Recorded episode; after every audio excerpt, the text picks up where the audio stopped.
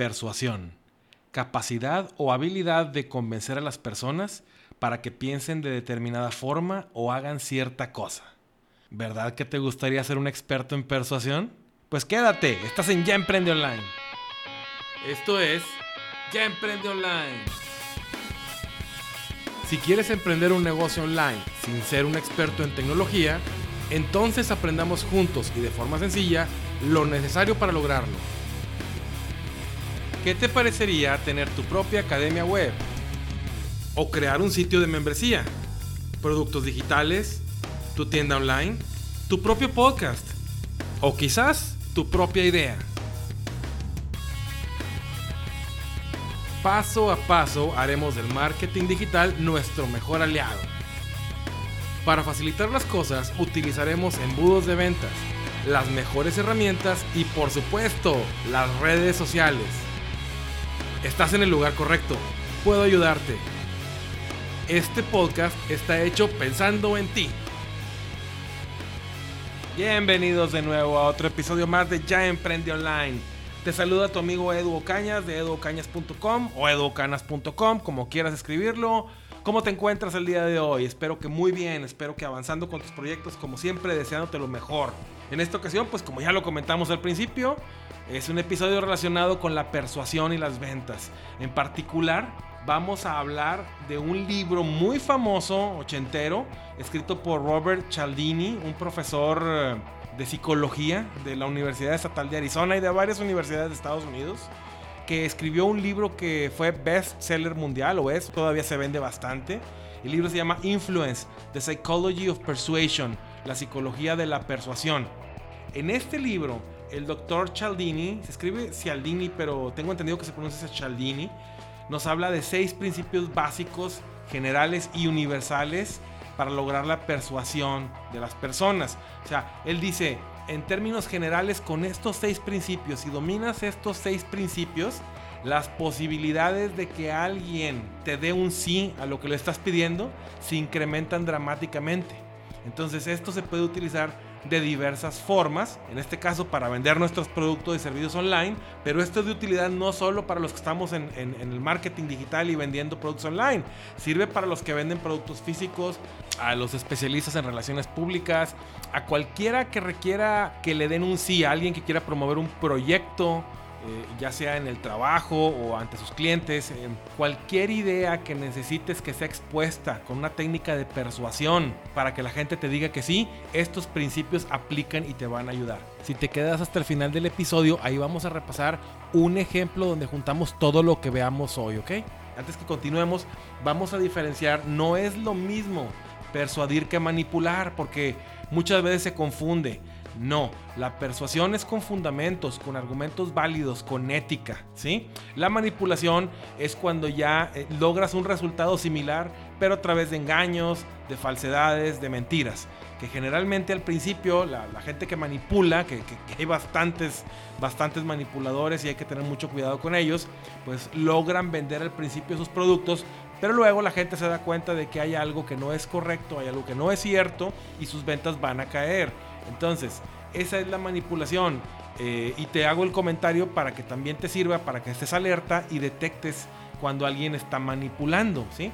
La persuasión, por el contrario, logra el efecto deseado de vender un producto o de que te den el sí, pero con argumentos válidos, éticos. Lo que pasa es que los vas a exponer de la manera más adecuada que ponga a la persona en el mood de que acepte lo que le está diciendo, que lo entienda, que vea que le conviene que sienta que es lo que él necesita para que lo acepte, para que te diga que sí y logres ese sí, logres que te compre ese producto o logres que apruebe lo que tú quieres que aprueben o el fin en particular que tú tengas en mente, ¿ok? Bueno, pues volviendo al doctor Robert Cialdini, él señala que para escribir este libro trabajó de undercover, de modo encubierto, durante tres años eh, en diversos lugares para aprender sobre las ventas. Lo que pasa es que él pues daba cátedra en la universidad, pero recibía preguntas sobre el tema de la persuasión por su, la rama de la psicología donde él, donde él es experto, pues le hacían preguntas sobre persuasión que él sentía que no tenía las respuestas correctas porque pues una cosa es eh, estudiar en, en, la escuela, en el claustro, y otra es estar en la práctica, ¿no? Estar ahora sí que en los golpes, en los guamazos, ¿no? En las ventas. Entonces decidió hacer esta operación encubierta para ponerse a trabajar vendiendo seguros, vendiendo automóviles, según dice él, vendiendo diferentes productos para, eh, mientras hacía las ventas, recopilar la información que él buscaba como buen investigador, como buen científico y lograr los principios que presentó en su libro, que como te dije, pues fue un exitazo y es un exitazo porque está, no solo logró vender muchas copias del libro por puro marketing, sino que los principios realmente funcionan, ¿no? Ahora, en este episodio vamos a ver tres de los seis principios. No porque sean muy largos, no porque sean tediosos, pero la idea es que eh, aprendamos esos tres principios hoy, los empieces a poner en práctica y la siguiente semana vemos los otros tres para que los podamos asimilar mejor y no aventarlos todos de, golpe y que no se nos queden todos, ¿no? A lo mejor si ahorita vemos seis, a lo mejor se nos van a quedar tres o cuatro o cinco y la idea es que se nos queden todos para que los apliquemos, ¿no? Claro, la práctica hacia el maestro, poco a poco los vamos a ir dominando. Pero entonces vamos a ver hoy tres para que no sea muy pesado esto y la siguiente semana vemos los otros tres principios de persuasión del doctor Cialdini. Ahora, ¿cómo justifica el doctor Cialdini que eh, estos principios funcionan? Bueno, lo que dice él es que el cerebro humano no puede procesar mucha información, toda la información que está disponible para la toma de una decisión. Entonces lo que hace es buscar señales específicas que lo ayuden a tomar las decisiones, datos clave que recopila el cerebro y en base a esa información clave y no a toda la información toma las decisiones. Entonces estos principios van a generar esos datos clave o atajos para guiar la conducta humana hacia el objetivo que tú buscas, ¿ok? Entonces, el primero de los seis principios de persuasión o atajos de, este libro es la reciprocidad. Hay que utilizar la reciprocidad como un atajo, como un principio para lograr nuestro objetivo. ¿Por qué? Porque normalmente los seres humanos sentimos la necesidad de devolver un favor. Cuando alguien hace algo por ti de manera que no lo esperabas, cuando no lo solicitaste, pues es una experiencia muy fuerte y muy poderosa que te va a generar las ganas de devolver el favor.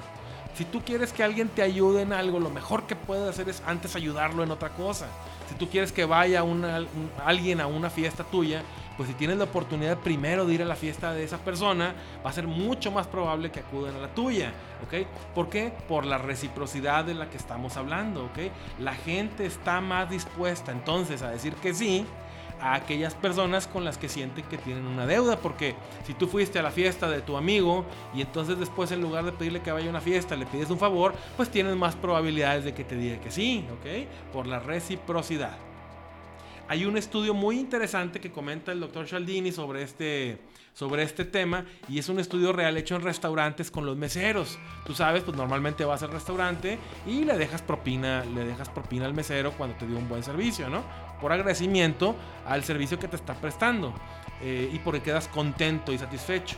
Entonces, el experimento consistió para ejercer la reciprocidad de parte entre el mesero y el cliente, ¿verdad? Pues el mesero les llevaba un dulce, una menta, un caramelo al momento de, antes de pagar la propina.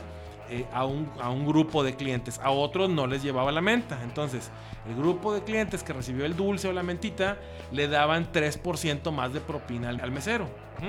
Ahora, si en lugar de darles una, un dulcito o una mentita les daban dos, dos dulces, la propina se incrementaba a 14%. Es un incremento bastante interesante y solamente se puede explicar porque están agradecidos por los detalles del mesero. No hay otra explicación. Ahora, si ese mismo mesero no solo les llevaba las mentas, sino que dejaba las mentas, se retiraba la mesa, daba dos pasos y luego se detenía y daba una vuelta y decía, a ustedes porque son gente especial les voy a dejar otra mentita. Adivina cuánto subía la propina. 23%. Esto es porque la gente recibía algo de forma inesperada, lo cual lo convertía en una experiencia personalizada y de la cual estaban muy agradecidos y querían devolver el favor. Y pues de qué forma pueden devolver el favor en ese momento? Solamente con propina, no hay de otra. Ahora, pues en las ventas online, en internet, un ejemplo que puede beneficiarse de la reciprocidad, del principio de reciprocidad, es el hecho de que tú entregues un buen lead magnet. Ya hemos platicado bastante de lead magnets en Ya Emprende Online y lo vamos a seguir haciendo porque son muy importantes en marketing digital. Sí, escucha los episodios anteriores donde hablamos sobre los, sobre los lead magnets. Te recomiendo que terminando este episodio escuches los episodios 14, que fue cómo escoger el mejor lead magnet para tu sitio web, y uno de los más recientes que es el episodio 22 que es el del número mágico, el número que debes conocer para lograr tu meta de ventas online, que está muy relacionado con los lead magnets. Bueno, entre todas esas ventajas, pues los lead magnets aparte, aparte generan ese sentimiento de agradecimiento o principio de reciprocidad con tus clientes potenciales, porque si tu lead magnet les es muy útil, pues ya están en una posición en que te quieren devolver de alguna forma el favor. Obvio cuando tú entregas el lead magnet, pues ese cliente potencial ya te dio su correo electrónico, o su teléfono, su nombre. Pero en muchas ocasiones, si la calidad del lead magnet es, es alta, pues todavía se siente, se siente de, alguna, de alguna forma con el compromiso de agradecerte a esa persona. Entonces, por ejemplo, si le llamas, te va a tomar la llamada. ¿Por qué? Porque el lead magnet le sirvió. Si le mandas un correo, lo va a leer. O sea, no solo te vas a quedar con el correo electrónico, sino que lo va a leer y te está abriendo las puertas a que le sigas dando información de valor y lo sigas persuadiendo. ¿Por qué? Porque le gustó lo que le diste, porque es válido, porque le sirvió. Es de lo que platicamos al principio también. Esto es persuasión ética y válida. ¿Ok? Bueno, el principio número dos para persuadir a la gente es la escasez. Utiliza la escasez en tus procesos de ventas. Utiliza la escasez cuando ofrezcas un producto, un proyecto, quieres que la gente te diga que sí. La percepción de escasez siempre, siempre genera demanda. Nuestra actitud cambia cuando sabemos que algo es escaso, de difícil acceso. Apuramos la compra. ¿sí? La gente quiere más de aquello que sabe que hay menos, de aquello que sabe que es por poco tiempo. El autor nos pone un ejemplo de aquel avión intercontinental supersónico, el famoso Concorde, que ya dejó de volar hace muchos años, que cuando se empezó a tomar la decisión de disminuir los vuelos entre Londres y Nueva York, y lo anunció la compañía, se incrementaron las ventas. Esto debido al principio de, de escasez. O sea, lo único que hicieron fue decir, va a haber menos vuelos y esos pocos vuelos que quedaron se llenaban, vendían más, cosa que antes no sucedía, precisamente por eso estaban disminuyendo los vuelos. Aún así, pues lamentablemente eh, pasó lo que pasó y el Concorde dejó de existir, ¿no? Ahora, en cuanto al principio de escasez, no basta con que señales los beneficios de tu propuesta. Hay que señalar también qué es lo que hace único a tu producto para darle valor a esa escasez y además señalarle, dejarle claro pues ¿qué es lo que se perdería si no aprovecha este producto que está escaso, que pronto se va a acabar? ¿Ok? Entonces no es nada más de que sí, cómpralo rápido. No, no, no. Es, oye, te conviene este producto porque mira lo que hace, mira cómo te va a ayudar, mira cómo ha ayudado a más personas, mira lo, lo que te puede cambiar la vida. Pero, pero, si no lo haces ahora, en este momento, no lo vas a poder obtener, no lo vas a lograr, no lo vas a aprovechar, se te va a ir de las manos. Esto, esto explica, este principio explica por qué se utilizan tanto esas campañas de por tiempo limitado, hasta agotar existencias, solo los primeros tantos, los primeros 100, los primeros 10, ¿sí? En internet por ejemplo, una forma de aprovechar también este, este principio de escasez son con los famosos relojitos de conteo regresivo, de cuenta regresiva. Cuando tú vas a comprar algo, generalmente te dicen hay una oferta, pero aparece un relojito y te dicen solamente durante 24 horas, o este, dos días, o una semana. Y ahí está el relojito, ¿no? Eh, no hay que abusar de esta técnica de escasez, ¿sí? Porque eh, ya se está volviendo muy generalizada. O sea, en muchas partes ya encuentras que te ponen el famoso relojito y luego te metes de otra computadora y el relojito no está sincronizado con el tuyo, ¿no? Esto es porque pues generalmente los plugins o las aplicaciones o los software que manejan este, este reloj de cuenta regresiva pues deben de leer la IP de donde lo estás visitando y a esa IP desde la primera vez que lo visitas le empiezan a contar el tiempo hacia atrás, pero si te conectas desde otra IP, pues vuelve el, tiempo, eh, vamos a suponer que es una semana lo que dan para comprar el producto, ¿no?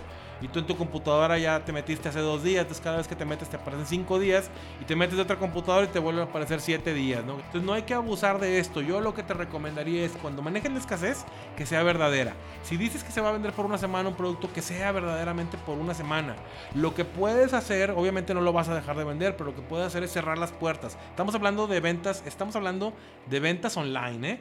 Lo que puedes hacer es, oye, anuncié que mi oferta va a estar por una semana y la hago verdaderamente así a la semana, se cierran las inscripciones. Y lo que puedes hacer es, bueno, las cierras por un tiempo, después las vuelves a abrir, pero hiciste un corte, respetaste lo que dijiste. Realmente tu producto iba a cerrar las puertas, iba a cerrar los accesos el día que tú lo dijiste, ¿ok? Para, para que la gente luego no, no se dé cuenta de que es una práctica lo que estás haciendo nada más y que no es cierto y que ya genere un problema en tu imagen. Entonces, mucho cuidado con el principio de escasez, hay que manejarlo bien, hay que saberlo manejar. Te recomiendo que lo hagas así como lo estamos platicando. Bien, pues el siguiente principio es el principio de autoridad. La gente sigue a los expertos. La gente sigue a los expertos.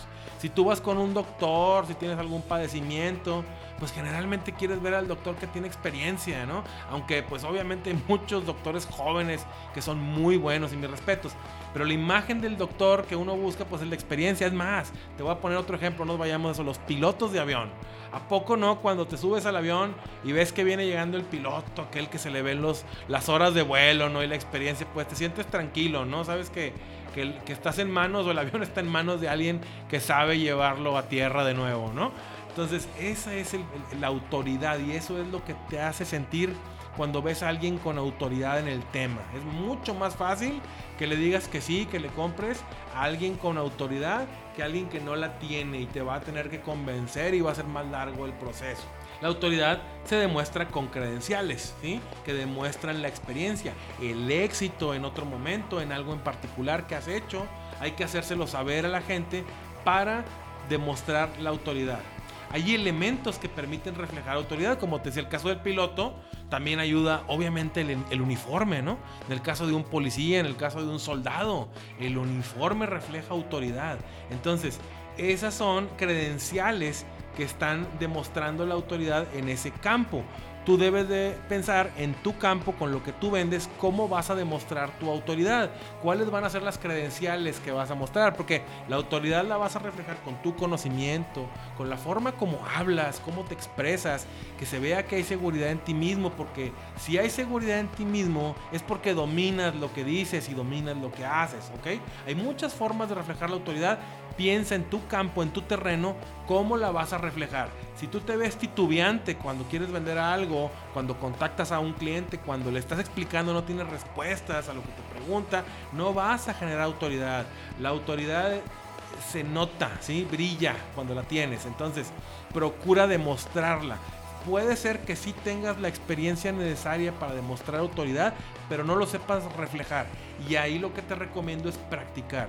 Practica tu speech de ventas, practica tu webinar antes de lanzarlo, practica tu podcast antes de lanzarlo, practica. La práctica te va a llevar a reflejar realmente lo que traes adentro y por lo tanto vas a transmitir autoridad, ¿ok? Los canales de YouTube, los youtubers, el podcast, si tienes un podcast, un ebook, si es que tienes uno, van a ser elementos que te van a posicionar como autoridad también. Fíjate en YouTube cómo hay canales de todo, ¿no? Por ejemplo, eh, me llama mucho la atención vendedores de autos que ponen su canal de YouTube y ellos trabajan, trabajan en una concesionaria, en una sucursal que vende determinada marca y ahí los encuentras y los encuentras de diferentes países, pero como tienen su canal, pues a veces los ven millones de personas y ya te imaginarás cómo les van las ventas eh, de ese automóvil, ¿no? Entonces, busca la forma no solo de que tu autoridad se muestre, sino de que la expongas públicamente. Ahora hay un dato bien interesante. La autoridad te la puede transferir otra persona. Fíjate en las presentaciones de los eventos, ¿qué es lo primero que hacen cuando vas a ver a una figura de autoridad? Generalmente no sale directamente al escenario ahorita de forma online. Lo que hace es que alguien te los presenta en las conferencias de motivación, por ejemplo. Un aplauso para fulano de tal, ¿no? Ya te están ahí de alguna manera señalando que el que viene es el que tiene la autoridad, ¿no? En algunas ocasiones te leen el currículum de una persona, por ejemplo, cuando los ves en la tele, en foros, ¿no? De discusión, etcétera. Son formas de, de transferir la autoridad a la persona. Y fíjate qué curioso, la persona que está diciendo que está dando esa introducción no tiene autoridad y le creemos. Entonces el ser humano tiende a creer eso. Por eso también hay que tener mucho cuidado con que toda esta información que se dé de tu autoridad sea cierta, sea verídica, sea comprobable, ¿ok?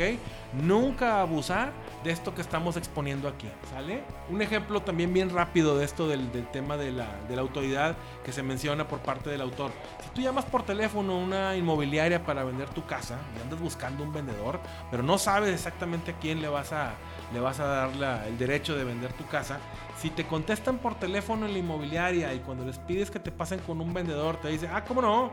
Lo voy a pasar con fulano de tal, que es el jefe de ventas del área, tiene más de 20 años de experiencia y es el mejor vendedor de casas de esta ciudad. Permítame tantito.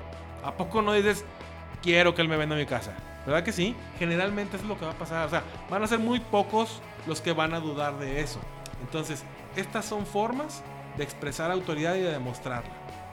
Y este fue ya el tercer principio de persuasión de los que vamos a ver hoy. La próxima semana vamos a ver los últimos tres. Pero antes de irnos, vamos a ver un ejemplo. Un ejemplo donde reunamos los tres principios que vimos el día de hoy, ¿ok?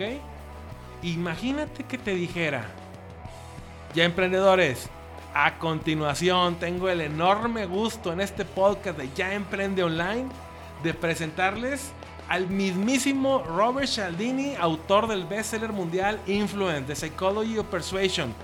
El doctor Robert Cialdini está con nosotros porque nos va a ofrecer accesos para su taller virtual en vivo, cómo vender más con persuasión, autoridad. Pero solo hay 10 accesos, así que entra ya, entra ya a educanas.com para que reserves el tuyo. Escasez. Ah, y si eres suscriptor de Ya Emprende Online, si estás registrado en Ya Emprende Online, te tengo un regalo. 50% de descuento. Reciprocidad. ¿Ok? ¿Les gustó? Bueno, pues nos vemos la próxima semana para ver los otros tres principios. Mientras practiquen estos. Aunque sí imagínense que los están poniendo en práctica para que se nos vayan grabando, ¿ok? Y emprendedores, me dio mucho gusto estar con ustedes el día de hoy y ver este tema tan interesante y continuamos la semana que entra. Por lo pronto, ya saben, visiten educañas.com y denle seguir en Spotify, en Apple Podcast y en Google Podcast.